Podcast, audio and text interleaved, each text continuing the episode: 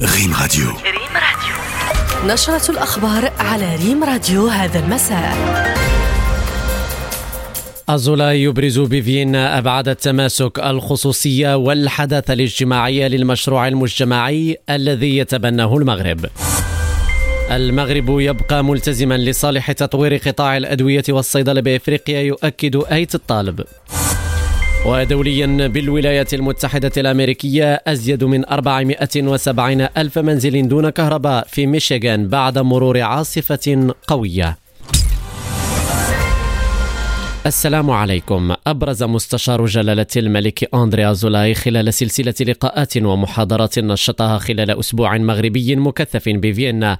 أبرز أبعاد التماسك الخصوصية والحداثة الاجتماعية للمشروع المجتمعي الذي يتبناه المغرب.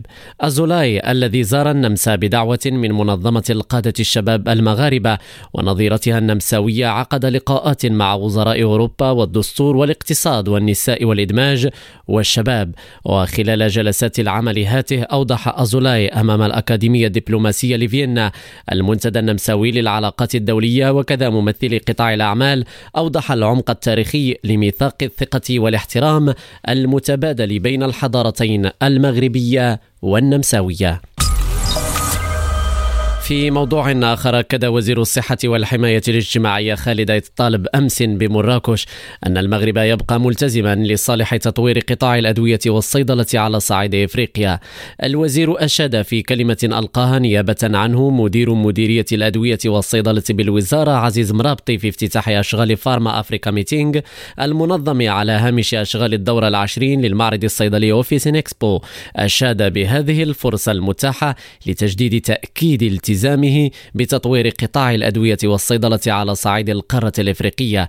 أيت الطالب ذكر بأن هذا اللقاء ينظم بعد أشهر قليلة من انعقاد المؤتمر الإفريقي الأول حول الحد من المخاطر الصحية حيث تأكد مبدأ عدم قابلية الفصل بين الأمن والسيادة الصحية على الأصعدة الوطنية والقارية مؤكدا أن المغرب ملتزم أيضا ودائما بجعل التعاون مع إفريقيا خيارا استراتيجيا مضيفا أن بلادنا ستحرص على تعزيز علاقاتها متعددة الأطراف والنهوض بها مع البلدان الإفريقية قصد إرساء شراكة حقيقية تشكل الحجر الأساس للتضامن والمنفعة المتبادلة في إطار التعاون جنوب جنوب الذي يفتح آفاقا واعدة للتنمية المستدامة. في شأن آخر كرمت وكالة بيت مال القدس الشريف الأطفال المقدسيين العشر الذين شاركوا في أشغال الدورة الثالثة لمحاكاة القمة الدولية للطفولة من أجل القدس في الرباط يومي رابع عشر وخامس عشر فبراير في موضوع سلامة القدس من سلامة أطفالها. التفاصيل مع مراسلنا من عمان جواد كربي. استعاد أطفال القدس بحضور عائلاتهم خلال حفل أقيم هذا الأسبوع بالقدس استعادوا مشاهد وصورا من مشاركتهم في محاكاة القمة التي عبروا خلالها عن تقديرهم لاهتمام صاحب الجلالة الملك محمد السادس رئيس لجنة القدس بهذه الفئة من المجتمع الفلسطيني وهو الاهتمام الذي يتجسد في رعاية جلالته لمخيمات أطفال القدس في المغرب كل سنة. وعبر أطفال القدس عن امتنانهم لهذه الفرصة التي أتاحت لهم الاجتماع بأقرانهم من 21 جنسية من بلدان مختلفة وتبادل الأفكار والرسائل معهم تضمنت عبارات الأمل في العيش بأمن وسلام والتمتع بحقهم في الحياة وفي التمدرس والترفيه وتحقيق أحلامهم دون قلق أو خوف من المستقبل إسوة بأطفال العالم. ونقل الأطفال لأهاليهم خلال الحفل مشاعر التعاطف الإنساني الذي شعروا به خلال مقامهم في المغرب سواء من الأطفال المشاركين في محاكاة القمة أو من مواطنين من عامة المغاربة ممن التقوهم خلال جولاتهم في العاصمة الرباط. لريم راديو جواد كربي عمان.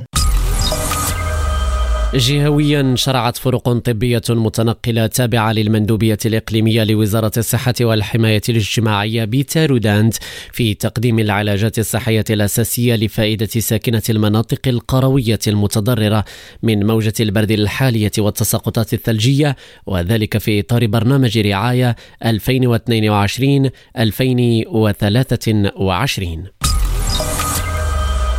دوليا شهدت ولاية ميشيغان الأمريكية اليوم انقطاعا في الكهرباء عن أزيد من 470 ألف منزل بعد مرور عاصفة جليدية أدت إلى انخفاض كبير في درجات الحرارة في المنطقة. المنازل المتضررة تتركز بشكل أساسي في الجنوب الشرقي من الولاية. شركة بايدو الصينية تتوسع في خدمة سيارات الأجرة ذاتية القيادة. ثورة تكنولوجية جديدة بدأت تتسع في الصين والهدف التقليل من حوادث السير الخطرة روبورتاج شيماء جبران.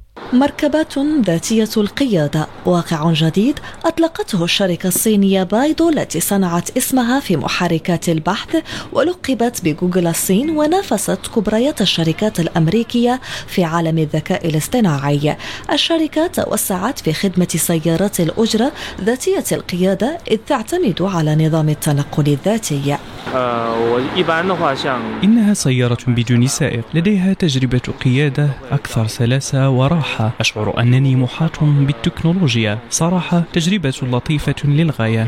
خدمة سيارات الأجرة الذاتية القيادة توسعت لتشمل بكين وشنغهاي وثماني مدن أخرى حيث نشر أكثر من 500 مركبة. خطوة بخطوة أصبحت تقنية الذكاء الاصطناعي تدخل إلى تفاصيل الحياة وتشكل المواصلات أحد أبرز ميادين السباق لأن هذه الخدمة ستساهم في تقليل حوادث السير الخطيرة التي تسببها القيادة السيئة من قبل للبشر والتي تؤدي إلى الوفيات بشكل كبير. رياضيا تفوق المنتخب الوطني المغربي على نظيره العراقي بحصة 32 مقابل 20 في المباراة التي جمعتهم اليوم ضمن منافسات النسخة الحادية عشرة من البطولة العربية للناشئين في كرة اليد المقامة حاليا بالعاصمة الأردنية عمان وتقام البطولة بنظام الدور المجزأ من مرحلة واحدة حيث سيحصد اللقب المنتخب الذي يحقق أعلى عدد من النقاط. نهاية النشرة تفاصيل أوفى عن أخبار المغرب والعالم تجدونها على موقعنا ريم راديو بويما. هذا حمزة الخضر يحييكم. طيب الله أوقاتكم.